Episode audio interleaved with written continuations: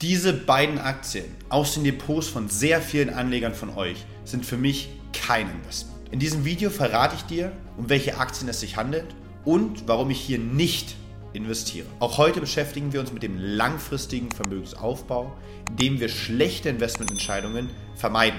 Eine schlechte Entscheidung ist zum Beispiel, wenn ich eine Aktie kaufe, die einfach total überbewertet ist. Nur ein Beispiel. Deshalb nicht vergessen, das Ganze ist nur meine Meinung keine Anlageberatung. Ich nenne dir in diesem Video, wie gesagt, meine zwei Gründe, warum ich zwei sehr populäre Aktien, die sich in vielen Depots wahrscheinlich von euch auch befinden, aktuell nicht kaufe und warum. Fangen wir direkt bei dem ersten Grund an und das ist die Bewertung. Die Bewertung ist deshalb extrem entscheidend, weil sie den Unterschied macht, und ich zeige es gerne gleich auf dem Bildschirm, ob ich mit ein und derselben Aktie irgendwie 160% im Plus bin oder, wenn ich schlecht eingestiegen bin, einfach 50% im Minus bin. Was meine ich damit? Nvidia ist jetzt hier nur beispielhaftes Unternehmen. Es geht darum, dass wir oftmals Unternehmen haben, Firmen haben, die sehr, sehr gut aufgestellt sind. Die haben ein sehr gutes Management, deren Kennzahlen sind sehr, sehr gut, eine saubere Bilanz, irgendwie Umsätze, Gewinne wachsen. Aber der Kurs ist einfach dieser operativen Entwicklung, also dem, was wirklich operativ erwirtschaftet wird, so weit vorausgelaufen und auch wirklich über die nächsten Jahre, dass wir davon ausgehen können, dass es eben zu einer größeren Korrektur kommt, beziehungsweise einfach die Renditeerwartung in Zukunft geringer ausfällt. Bei der ersten Aktie, die ich dir mitgebracht habe, soll es aber nicht um Nvidia gehen, ja, die war jetzt nur beispielhaft hier gezeigt, sondern es geht um ein Unternehmen, was wahrscheinlich sehr viele von euch im Depot haben. Denn es ist das größte Unternehmen, börsennotierte Unternehmen der Welt. Die Rede ist von Apple. Zu Apple muss ich wahrscheinlich relativ wenig sagen. Kurz vielleicht ein Ausblick, wie sieht es gerade um das Unternehmen herum aus? Es gab jetzt gerade letzte Woche äh, Quartalszahlen von Apple zum dritten Quartal, also von Januar bis September. Hier auffällig, dass drei Sparten, also die Service-Sparte, die iPad-Sparte und, das ist ganz wichtig, die iPhone-Sparte unter den Erwartungen waren, also vom Umsatz her. Und das, obwohl das iPhone ja jetzt schon in dieses Quartal vorgezogen wurde. Eigentlich ist es ja sonst immer im vierten Quartal. Aber zwei andere Bereiche von Apple, und zwar die Variables, also zum Beispiel die AirPods, und auch der Bereich Mac haben eben deutlich outperformt und danach ist sogar, wie wir hier sehen, der Gesamtumsatz des Unternehmens überhalb der Erwartungen gewesen. Aber es gibt auch aktuell operative Probleme, die auch so ein bisschen auf die iPhone-Sparte einziehen und zwar einer der größten Zulieferer von Apple, Foxconn. Dort laufen quasi die Mitarbeiter aus der Produktion äh, durch die verschärften Corona-Maßnahmen, die eben immer noch in China gelten und das sorgt natürlich für ein Unwohlsein bei Apple. Das Unternehmen selber, unabhängig von den aktuellen Entwicklungen, sehr, sehr qualitativ hochwertig.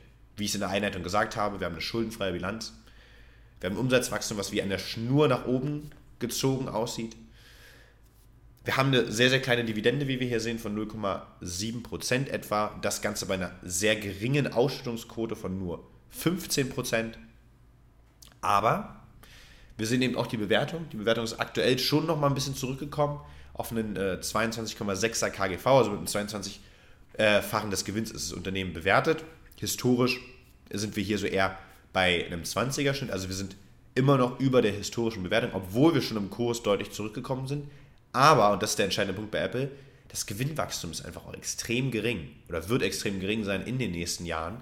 Liegt eher so bei 3 bis 5, 6 Prozent. Das ist eher so Wachstumsraten von Procter Gamble, Unilever. Und dafür ist die Bewertung einfach zu hoch. Sie sind auch immer noch die am höchsten bewertetste ähm, Fangaktie. Mit dem Wachstum einfach für mich nicht investierbar, beziehungsweise kein Thema für irgendwie Nachkauf oder Neukauf. Das ist Grund Nummer eins, ja, warum ich auch bei einem qualitativ hochwertigen Unternehmen wie Nvidia könnte man auch als Beispiel ranziehen. Ich habe jetzt Apple genommen, aktuell hier nicht investiere. Der zweite Grund, warum ich Unternehmen nicht kaufe, ist das Thema Profitabilität. Also schafft es das Unternehmen langfristig profitabel zu werden und das Thema Burggraben. Also Apple ist das beste Beispiel für ein Unternehmen, was natürlich einen sehr, sehr großen Burggraben hat, durch das Ökosystem von, äh, ich sag mal, interagierenden Produkten untereinander. Da haben wir andere Firmen wie Meta, Etsy, die irgendwie eine Plattform aufgebaut haben, Netzwerkeffekte dort schaffen.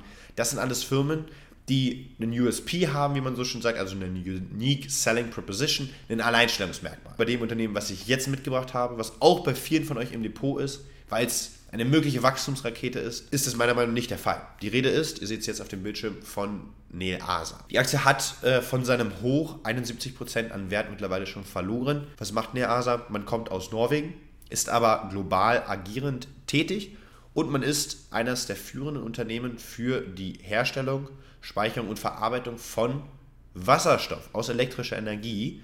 Also ein relativ interessantes Thema, das auf jeden Fall. Aber man ist eben noch, und das war der Punkt 1, den ich gesagt habe, nicht profitabel. Das heißt nicht, dass jedes Unternehmen, was noch keinen Gewinn hat, kein Investment für mich wäre. Aber hier müssen wir eben viel, viel genauer hinschauen.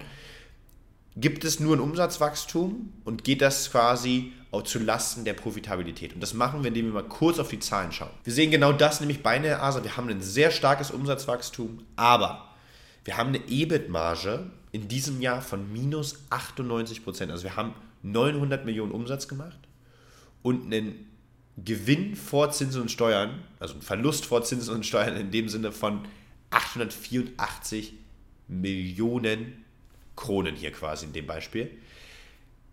Und das wird jetzt auch die nächsten Jahre, wie wir es hier sehen. Nächstes Jahr ist die Marge noch bei minus 48 Prozent. Da wird es mir einfach nicht klar, wie man hier langfristig als Unternehmen den Sprung eben in die Profilabilität schaffen soll, selbst wenn Wasserstoff in den kommenden Jahren oder vielleicht Jahrzehnten der Durchbruch gelingt als Energieträger, glaube ich trotzdem, dass es extrem schwierig ist, in diesem Markt vom Timing her und auch von der Auswahl genau das richtige Unternehmen zu finden. Denn es ist ein sehr wettbewerbsintensives Geschäft. Wir haben Ballard Power, Fuel Cell, äh, Plug Power und so weiter und so fort. Natürlich in der ASA. Und da tue ich mich einfach schwer und es ist für mich nicht ersichtlich, welches der und welches dieser Vielzahl an Unternehmen wird sich langfristig durchsetzen. Und vor allem glaube ich auch, dass durch das umkämpfte Geschäft die Gewinnmarge auch langfristig, selbst wenn man den Sprung in die Profitabilität schafft, extrem gering sein werden.